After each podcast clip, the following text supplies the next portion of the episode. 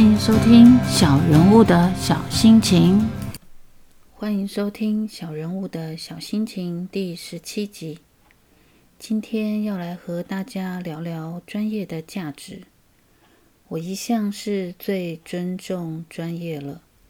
有一次找了室内设计师来家里估价，开出的价格令我退避三舍，但也不便与设计师讨价还价。一是怕折了价钱，便不会有好的装潢品质；另一是觉得专业在前，还价好像是不尊重专业。对于讨价还价这件事，是有其自己认定的标准。在菜市场、夜市，讨价还价是理所当然的。买房子、买车子，也是有某个议价的空间。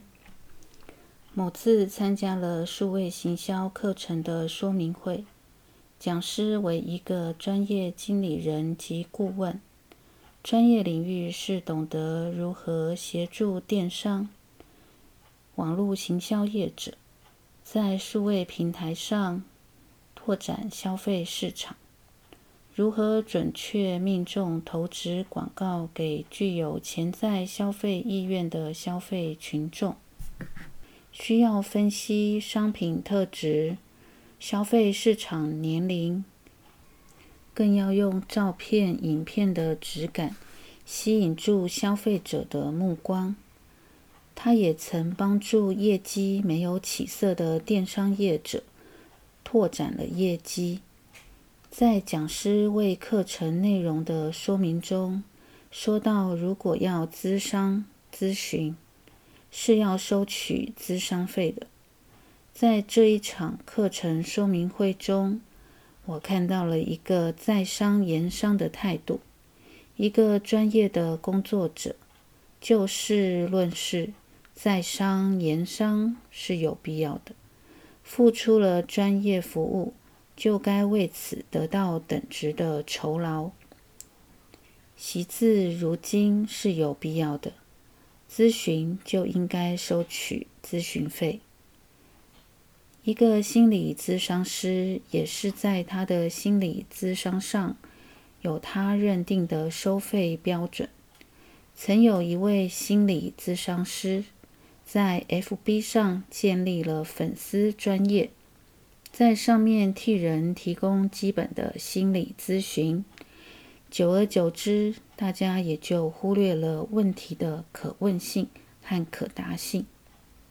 这位心理咨商师语重心长地表示：“建立粉砖是为了提供较一般性、浅显、普遍性的问题。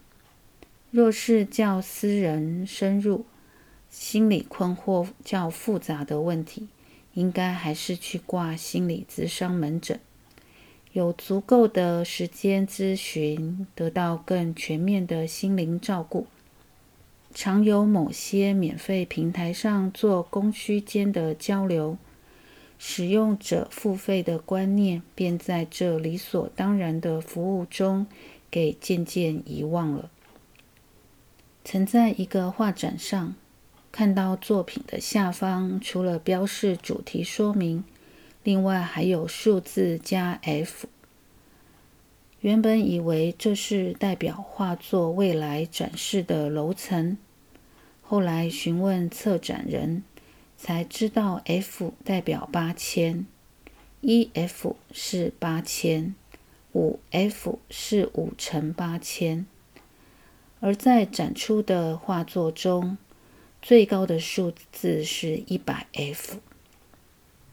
艺术品常给予我们无价的概念，但最终总还是要有一个具体的价值，让我们对这个艺术品有更具体的认知与欣赏评鉴的依据。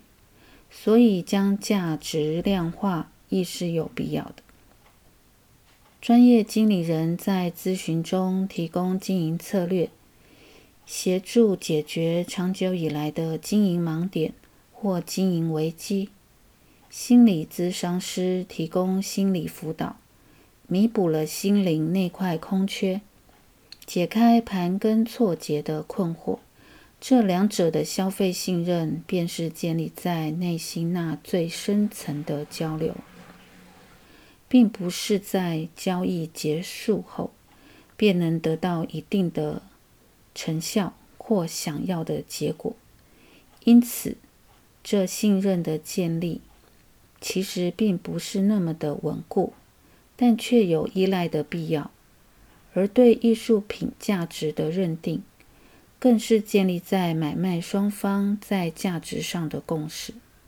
这些都是极其主观，看似等价，却又没有具体的等价对应关系，更别说有什么保固或者是售后服务了。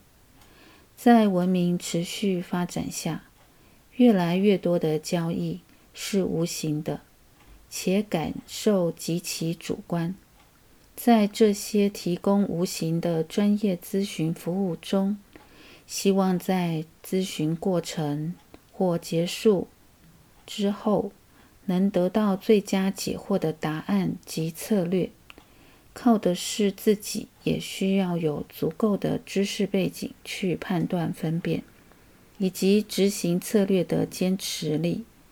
才能真正建立优质的资商关系，或真正能得到在艺术品上的心领神会。